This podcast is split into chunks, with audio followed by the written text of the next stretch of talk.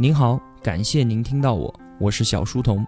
我的音频节目首发平台是在小书童频道微信公众号，请您打开微信搜索订阅小书童频道。小是知晓的小。从此刻开始，我来帮您读书。在公众号内回复 QQ，我会邀请您加入交流群，与我们进行互动。小书童将常年相伴在您左右。喜欢小岛经济学的同学们，不好意思啊，前段时间太忙了，而且中间还穿插了一些其他的节目，抽空做了两期《遇见未来简史》。所以呢，小岛的解读空了好长一段时间。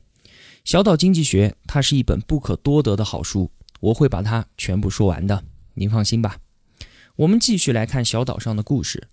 最开始的小岛上啊，只有艾博、贝克和查理他们三个人。他们三个那可是生死与共的好朋友，有什么事儿都可以协商解决。不过啊，后来随着小岛上的人越来越多。经济越来越繁荣，有很多事情变得难以解决，经常发生岛民之间的暴力冲突。另外呢，人多了嘛，什么人都会有，偷鱼的贼也开始成群结队的祸害大家。最要命的是啊，不远处的小谷岛上的强盗还会对我们这座美丽的小岛进行袭击。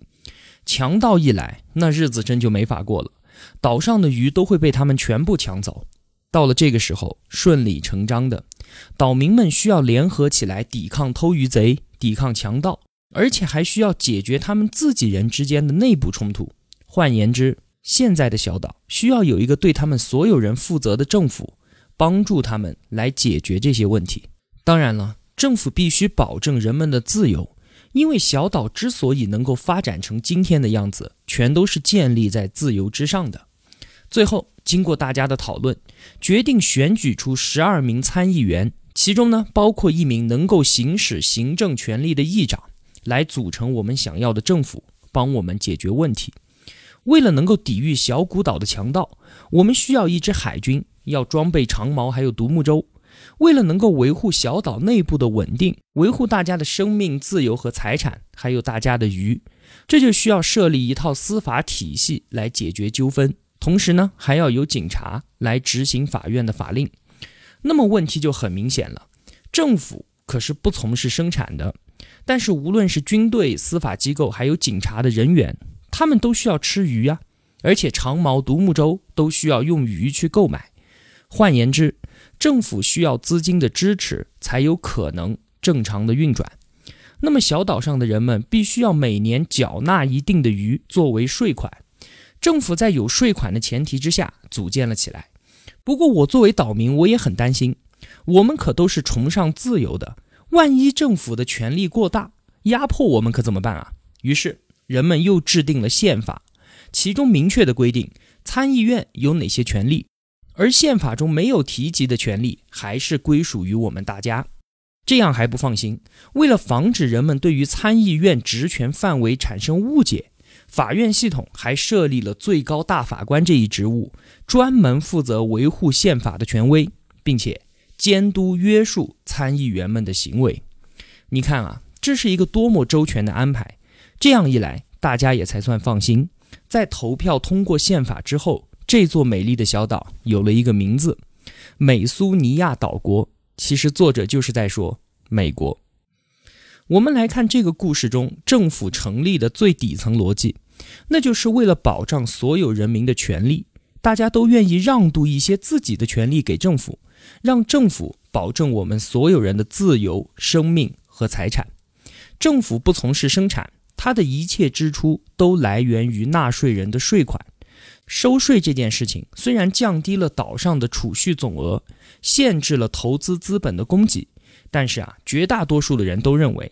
安全的环境和合同解决纠纷的法院所带来的好处，要远远大于他们所付出的代价，这确实是没有错的，并且啊，人们为了约束政府的权利，设置了宪法这个巧妙的安排。宪法跟政府之间的关系，就如同老虎与笼子的关系。就现在来看，一切都是那么的完美。回到现实中的美国，作者说，很少有美国人能够真正的认识到。美国是建立在对政府权力的严格限制基础之上的。在建国的时候，开国元勋们对于自由、对于理想和对于科学的思考非常的透彻。他们试图在人们和政府之间建立一种崭新的关系，在这个关系当中，主权是在人民手中，人权神圣而不可侵犯。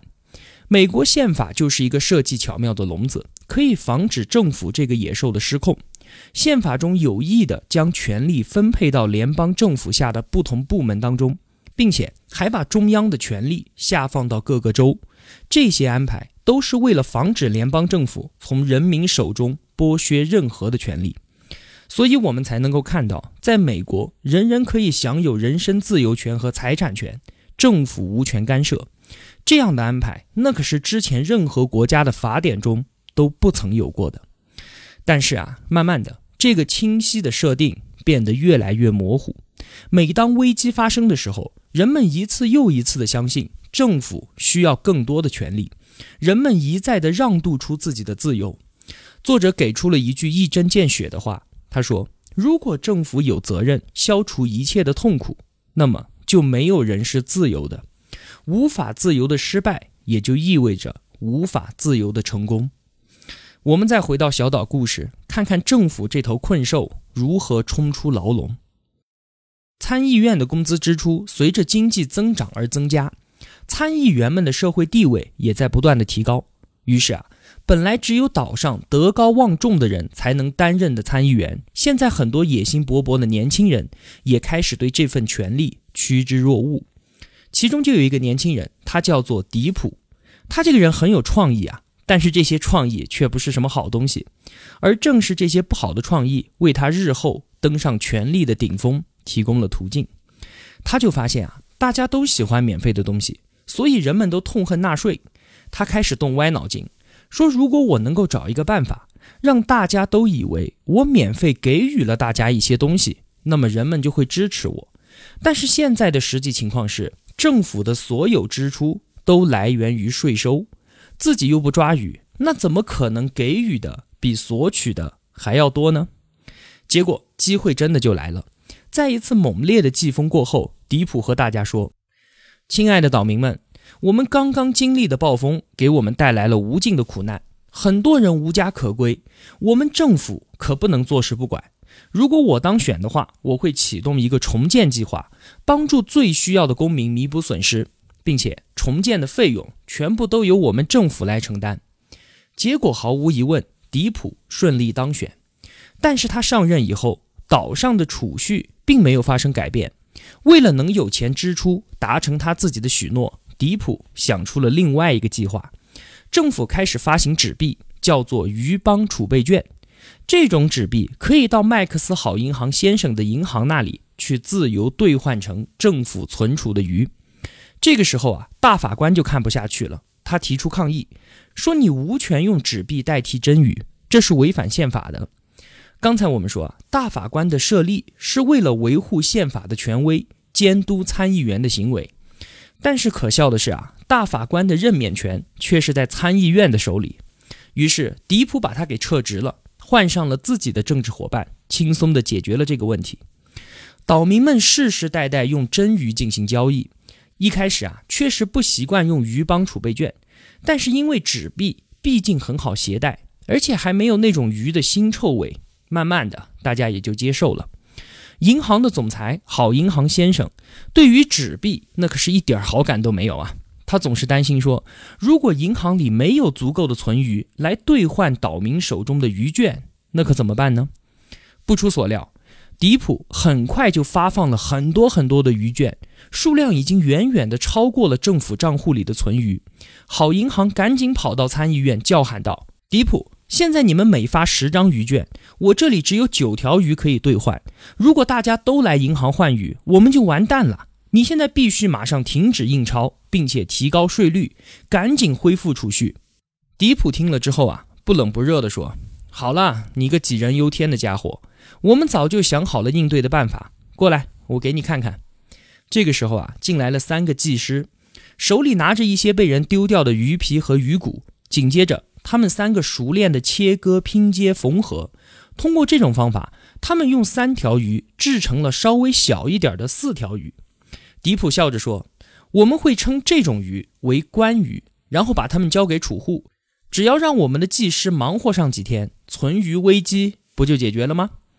好银行非常的担心，他说：“你们的关鱼可比真鱼要小，毕竟岛上的人一直以来都吃鱼，大家都知道一条鱼的价值是多少，你可是骗不了他们的。”迪普试图打消好银行的顾虑，老道的说：“啊，没关系的，我们会立法。”禁止岛民们比较关鱼和真鱼。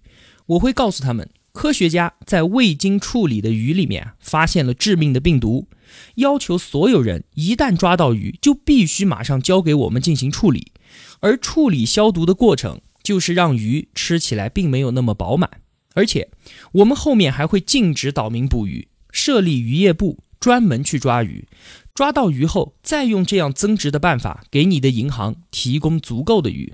怎么样？这是一个完美的计划吧？白日做梦！好银行咆哮着说：“你们这是诈骗！你们全是骗子！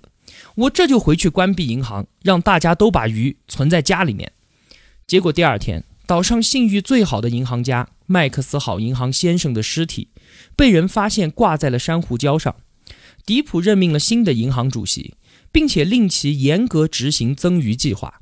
好银行存贷公司。改名为鱼帮储备银行，整个岛上的鱼就这样完成了从真鱼向官鱼的转化。